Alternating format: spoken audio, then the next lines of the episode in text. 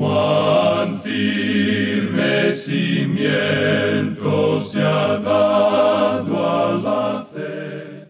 A través de la Biblia, un análisis de la Biblia libro por libro que le ayudará a crecer espiritualmente. Estos estudios fueron diseñados por el Dr. J. Vernon McGee. Acompáñenos en este fascinante recorrido a través de la Biblia. La palabra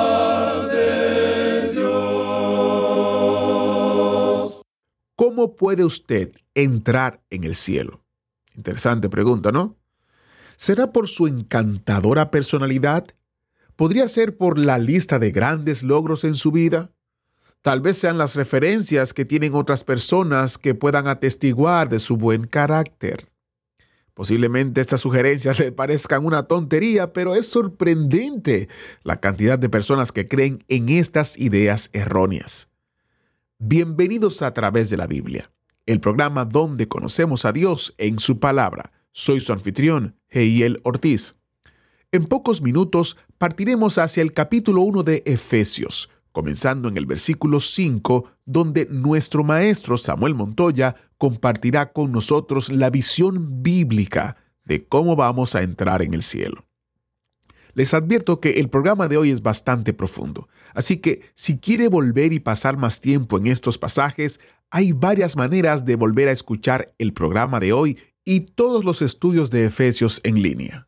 Visite a través de la biblia.org barra escuchar para descubrir las diferentes opciones de escuchar o en línea, o en la aplicación a través de la Biblia, o en su plataforma de streaming favorita, por ejemplo, Apple Podcast, Google Podcast o Spotify. Visite a través de la biblia.org barra escuchar. Y hablando de plataformas de streaming, comparto unos mensajes cortos que recibimos de varios oyentes que escuchan el programa en Spotify. Jorge comentó, Saludos a los miembros del programa. Es para mí una bendición escuchar todos los días del programa a través de Spotify. Rosario comentó, Yo los escucho en Spotify y ha sido una fuente de bendición en mi vida. Richard nos dice, el programa de A través de la Biblia es de mucha bendición para mi vida. Lo escucho a través de Spotify. Gracias hermanos por ser de bendición. Dios los use siempre en todo lugar. Damos gracias por estos comentarios. De hecho, nos animan y nos hacen saber que están escuchando y estos estudios están siendo de bendición para su vida. Dicho esto, iniciamos nuestro tiempo en oración. Padre Celestial, te damos gracias porque tu palabra es viva y eficaz, y aunque profunda, tu Espíritu Santo nos las hace entender. Te pedimos que uses al Maestro y que el Espíritu Santo obre en nosotros de manera que podamos captar correctamente tu verdad revelada. Usa este tiempo, usa este momento. Te lo pedimos en el nombre de Jesús. Amén. Con nosotros, el Maestro Samuel Montoya y el estudio bíblico de hoy. Amigo oyente, estamos caminando por las cumbres en este epístola a los Efesios. Hoy arribamos nuevamente al primer capítulo en esta epístola. Y llegamos una vez más allí y como usted ha podido apreciar, no estamos avanzando muy rápidamente. Hoy vamos a considerar el versículo 5. Estamos en el capítulo 1, como dijimos, donde vemos que la iglesia es el cuerpo de Cristo. Dios el Padre planificó la iglesia. Dios el Hijo pagó por la iglesia. Dios el Espíritu Santo protege la iglesia. Nos encontramos ahora en el pasado eterno cuando Dios planificó la iglesia. Yo no estuve allí para presentar algunas sugerencias o para decirle a Él eh, cómo es que yo quería que fueran las cosas, pero Él me está diciendo a mí cómo hizo todo. Ahora yo no quiero ser tosco, pero debo decir lo siguiente. Él me dice a mí, tómalo o déjalo. Así es como lo he hecho. Quizá a ti no te guste, pero esa es la manera en que lo he hecho y yo soy quien está dirigiendo este universo. Como usted ve, amigo oyente, Dios no ha entregado esto a ningún partido político todavía, y gracias a Dios por eso. Él tampoco lo ha puesto en manos de ningún individuo. Y también le podemos dar las gracias al Señor por eso. Y ciertamente Él no me lo ha entregado a mí. Y debo decirle, amigo oyente, que todos nosotros podemos exclamar amén por eso y agradecerle a Él que no lo hizo de esa manera. Ahora, en nuestro programa anterior mencionamos que hay tres cosas que Él ha hecho por nosotros aquí en este asunto de la planificación de la iglesia. En primer lugar, hemos visto que Él nos escogió a nosotros. Eso fue algo bastante difícil, creemos, de aceptar. Fue algo difícil para nosotros digerir, y de seguro que la mayoría de nosotros lo hemos considerado, eh, bueno, bastante difícil. El Padre nos escogió en Cristo, y el Padre nos predestinó a ocupar un lugar como hijos suyos. Eso es lo que vamos a considerar hoy. Y luego el Padre nos ha hecho aceptos en el amado. Esas son las tres cosas que Él hizo al planificar la iglesia.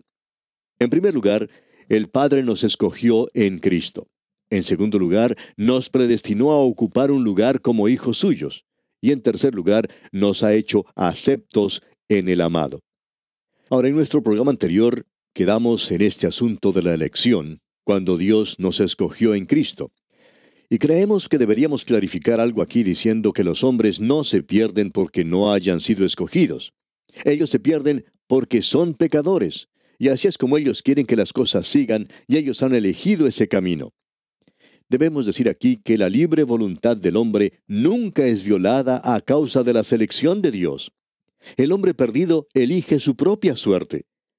San Agustín clarificó este punto diciendo que si no hubiera libre voluntad para aceptar la gracia de Dios, ¿cómo podría Dios salvar al mundo? Y si no hubiera una libre voluntad en el hombre, ¿Cómo puede el mundo ser juzgado por Dios? Por tanto, encontramos que Dios es quien ha hecho o realizado la elección. Ahora quisiéramos hacer aquí una declaración bastante fuerte y volvemos una vez más a la epístola a los romanos. Usted recordará que hicimos referencia al capítulo 9 de esa epístola. El apóstol Pablo dice allí que no hay injusticia con Dios, y él dice que si usted realmente piensa que la hay, entonces mejor es que cambie su forma de pensar, porque él pregunta, ¿Qué pues diremos? ¿Que hay injusticia en Dios? Y la respuesta que da es la siguiente, en ninguna manera. Y luego le dice a Moisés, tendré misericordia del que yo tenga misericordia, y me compadeceré del que yo me compadezca. Ahora debemos aclarar algo aquí, y creemos que es algo muy necesario en el día de hoy, ya que tenemos la impresión de que en muchas de estas cruzadas evangelísticas en el presente, a la gente se le pide que pase hacia adelante y que al pasar adelante ellos están haciendo algo. Permítanos decirle, amigo oyente, que Dios dice que Él no está salvando a nadie porque esa persona pase adelante. Él no le salva a usted por ser una persona buena. Él no le salva porque usted se haya unido a cierta iglesia. Él tampoco le salva porque usted haya tenido una inclinación de buscarle a Él. Dios dice que lo hace porque Él extiende su misericordia. Y Él la tuvo aún con Moisés. Ahora Moisés podía ir ante el Señor y decirle, mira, yo soy Moisés, ¿te acuerdas de mí, verdad? Yo estoy guiando a los hijos de Israel en su salida de Egipto. Yo soy algo de valor, soy una persona importante, bien encumbrada. Tú tendrías un problema tratando de hacer las cosas sin mí, de eso estoy seguro. Por tanto, yo quiero que escuches mi oración. Pero no, amigo oyente, Moisés nunca oró de esa manera si usted analiza sus oraciones. Y Dios le dijo a Moisés, tendré misericordia del que yo tenga misericordia, y me compadeceré del que yo me compadezca. Ahora, ¿qué es lo que quiso decir con eso? Él dijo, así que no depende del que quiere ni del que corre, sino de Dios que tiene misericordia. Escucha atentamente, amigo oyente, lo que vamos a decir ahora. Dios dice, Moisés, yo voy a escuchar tu oración y la voy a contestar, pero no porque tú seas Moisés, porque no depende del que quiere ni del que corre, sino de Dios que tiene misericordia. Y amigo oyente, yo voy a estar en el cielo algún día, pero no voy a estar allí porque haya sido una buena persona, porque no es así. Usted no me conoce a mí de la misma manera en que yo me conozco. Quizás si usted me conociera como yo me conozco, bueno, usted apagaría el radio enseguida. Ah, pero espere un momento. No apague todavía su radio porque si yo le conociera a usted en la forma en que usted se conoce a usted mismo, bueno, quizá yo tampoco hablaría con usted. Así es que mejor es que permanezcamos juntos, ¿no le parece? Porque ambos estamos en la misma barca. Todos somos pecadores perdidos. Y la razón por la cual yo voy al cielo no es porque haya llegado a ser un predicador, no es porque me haya unido a una iglesia, tampoco es porque haya sido bautizado de una o de otra manera. No es por ninguna de esas cosas que usted o yo podemos llegar al cielo, amigo oyente. La razón por la cual vamos al cielo es por la misericordia de Dios. Yo soy un pecador perdido. Y hasta el momento en que usted y yo estamos dispuestos a acercarnos a Dios, demostrando que no somos nada y permitiendo que Él haga algo de nosotros, usted y yo nunca llegaremos a ser salvos. Las mejores resoluciones suyas deben ser puestas de lado. Debe tachar sus mayores ambiciones y usted ni siquiera debe pensar que debe llegar a ser salvo hasta que primero haya aprendido y se dé cuenta que está perdido. Usted está perdido, amigo oyente, esa es su condición. Y Dios está preparado para darle a usted misericordia. Usted tiene libre voluntad. No me venga a decir que usted tiene problemas intelectuales o algunos obstáculos que sobrepasar. Usted no tiene ninguna de esas cosas, amigo oyente. Usted tiene un problema que también es mi problema. No era que teníamos dificultades con Jonás o que tuviéramos dificultades con Noé y el arca. Nada de eso. Nuestro problema hoy en día es que la Biblia condena el pecado en nuestras vidas y ese es el problema principal. Porque cuando el corazón está dispuesto a acudir a Dios, Dios lo salva. Ahora sabemos que esto es algo bastante fuerte, pero alguien hoy necesita decirlo así. Él ha hecho todo esto para poder llevarlo a usted, amigo oyente, y para poder llevarme a mí al cielo algún día. Y cuando nosotros lleguemos allí, nos vamos a dar cuenta de que Él lo hizo. Y ahora llegamos a la siguiente cosa que Dios hizo por nosotros. Leamos el versículo 5 de este capítulo 1 de la epístola a los Efesios. En amor, habiéndonos predestinado para ser adoptados hijos suyos por medio de Jesucristo, según el puro afecto de su voluntad. Ahora esta palabra predestinación es una palabra que causa temor, digamos, a muchas personas. Predestinación o predestinar es algo que viene del griego prooresis, y su significado es en realidad definir, marcar, separar. Quiere decir delinear el horizonte. Si usted se encuentra en una zona que es muy llana y mira a su alrededor, usted puede ver en ciertos lugares nada más que el horizonte. Y esa es la palabra. Usted está horizontalmente, digamos, usted se ha colocado en esa zona. Debemos decir aquí que predestinación nunca es usado en referencia a personas que no son salvas. Dios nunca predestinó a nadie para que se perdiera. Si usted se pierde, amigo oyente, es porque usted ha rechazado el remedio provisto por Dios. Así es la cosa. Tenemos a un hombre en una cama que se está muriendo. Llega el médico a su lecho de muerte y le receta cierta medicina y le dice, aquí tiene una medicina. Si usted la toma, de acuerdo con las indicaciones, usted se sanará. El hombre mira al médico sorprendido y le dice, yo no le creo a usted. Y deja la medicina allí que el médico le ha recetado y no la toca. Puede extender su mano y tomarla, pero no lo hace. Ahora ese hombre se muere. Y el informe del médico dice que ese hombre murió de cierta enfermedad, y eso es correcto. Pero debemos decir, amigo oyente, que él tenía allí un remedio y que él murió en realidad porque no tomó ese remedio. ¿No le parece a usted? Debemos decir, amigo oyente, que Dios ha provisto hoy el remedio. Ahora, Dios nunca ha predestinado a nadie para que se pierda. Eso es algo que usted tiene que determinar por sí mismo. Allí es donde entra en juego su voluntad, su libre albedrío. La predestinación tiene que ver con los salvos. Y lo que eso quiere decir es que cuando Dios comienza con cien ovejas, Él va a finalizar con cien ovejas. Eso es todo lo que quiere decir. Regresemos una vez más a la epístola a los romanos, y allí encontramos un versículo que he citado muy a menudo. Se encuentra en el capítulo 8 de esa epístola, versículo 28, y dice, Y sabemos que a los que aman a Dios, todas las cosas les ayudan a bien, esto es, a los que conforme a su propósito son llamados. Como acostumbraba decir el doctor Torrey, este es un versículo maravilloso donde el corazón cargado de uno puede descansar. Y así es, a los que conforme a su propósito son llamados. Leamos ahora los dos versículos que siguen aquí, los versículos 29 y 30 de ese mismo capítulo 28 de Romanos porque a los que antes conoció, también los predestinó para que fuesen hechos conformes a la imagen de su Hijo, para que Él sea el primogénito entre muchos hermanos. Y a los que predestinó, a estos también llamó, y a los que llamó, a estos también justificó, y a los que justificó, a estos también glorificó. Como usted puede darse cuenta, amigo oyente, ahora estamos hablando acerca de personas que son salvas. Es decir, que cuando Dios comienza con cien ovejas, Él va a finalizar con 100 ovejas.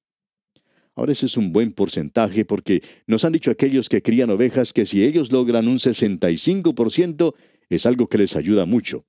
Cierto granjero dijo que él podía ganar dinero si podía lograr el 65% de las ovejas con las cuales comenzaba, si podía llevar un 65% al mercado.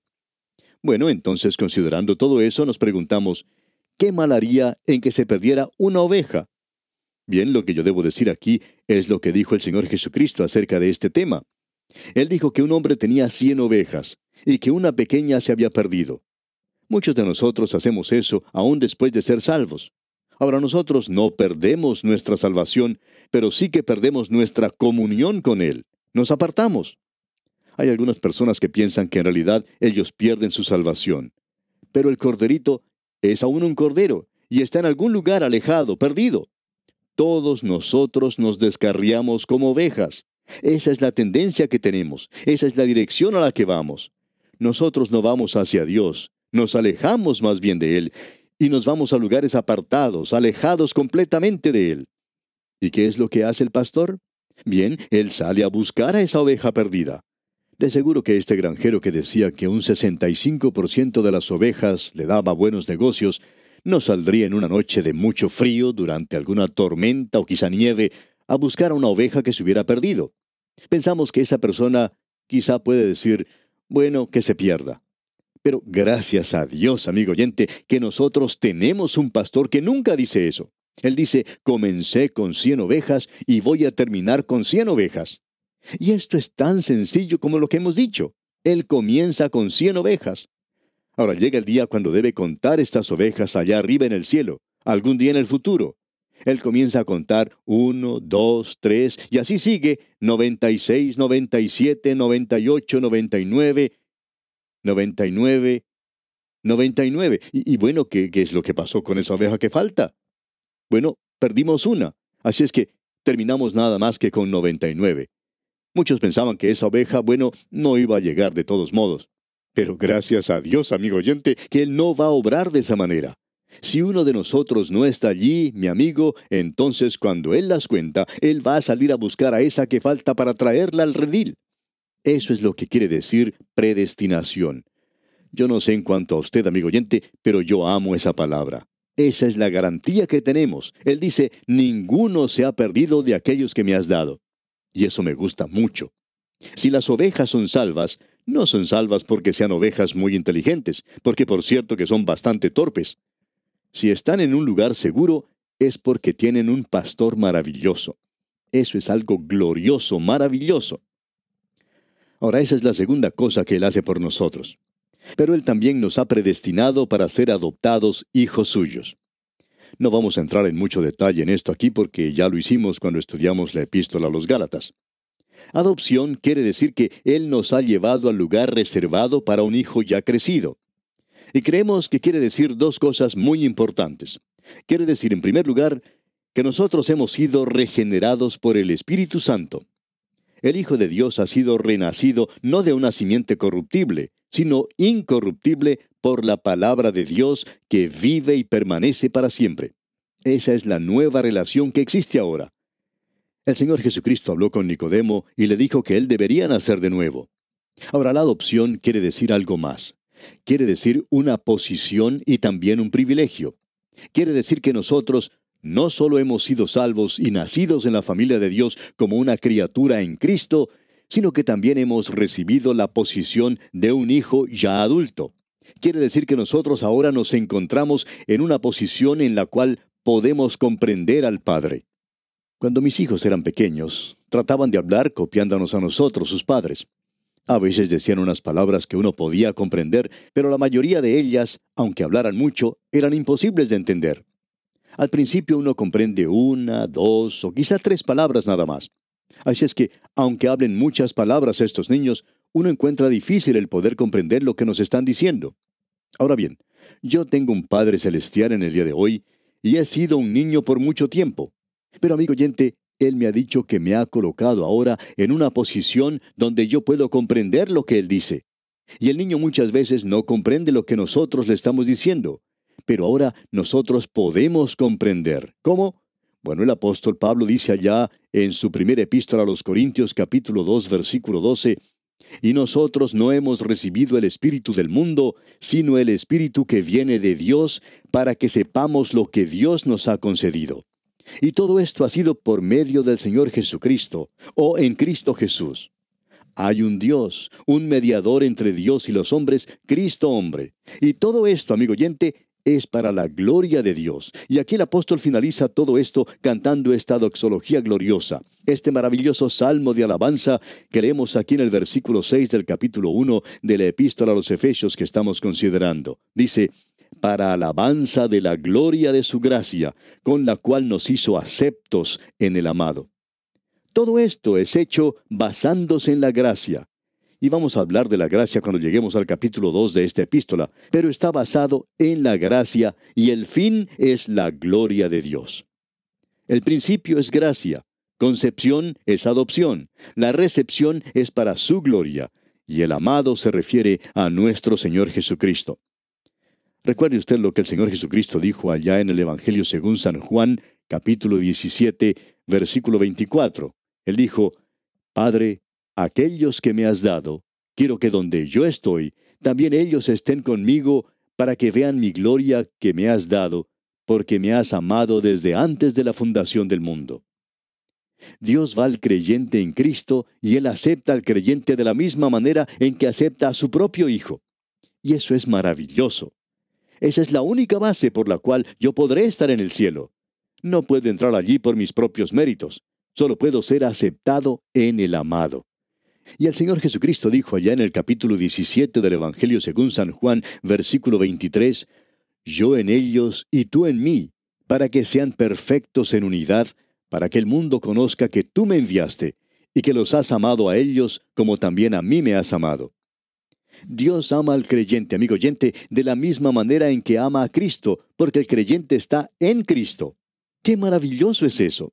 Esta es la obra triple que es ejecutada aquí por Dios el Padre. El Padre nos escogió en Cristo. El Padre nos predestinó para ser adoptados hijos suyos. El Padre nos hizo aceptos en el amado. Y todo esto es para alabanza de la gloria de su gracia. Él es quien recibe la alabanza. Él es quien hizo todo. ¿Sabe una cosa, amigo oyente? Eso es por su bien y por el mío. Yo no sé en cuanto a usted, amigo oyente, pero yo me voy a gozar en esto, me voy a regocijar, me voy a alegrar y voy a hablar mucho acerca de esto porque vale la pena hacerlo. Tiene mucho más valor que todo ese palabrerío que a veces escuchamos y que se pasa bajo el nombre de religión. Ah, amigo oyente, ¿cómo necesitamos ver la gracia de Dios revelada en Cristo? En nuestro próximo programa, Dios mediante, veremos lo que el Hijo pagó por la Iglesia y esperamos que usted nos acompañe mientras consideramos este aspecto. Será pues hasta nuestro próximo programa, amigo oyente, que la paz de Dios que sobrepasa todo entendimiento reine en su vida ahora y siempre, es nuestra oración. Agradecemos que nos acompañara en el estudio de hoy. Le invitamos a que visite nuestro sitio en internet a través de la biblia.org. Ahí puede suscribirse para recibir las notas y bosquejos de lo que estamos estudiando y noticias del ministerio. También encontrará la variedad de libros y materiales gratuitos que tenemos para usted. El sitio es a través de la biblia.org. Todo lo que hacemos es posible gracias al Señor y a personas como usted que se unen a nosotros en la obra de llevar la palabra entera al mundo entero. A través de la Biblia es una producción de Radio Transmundial.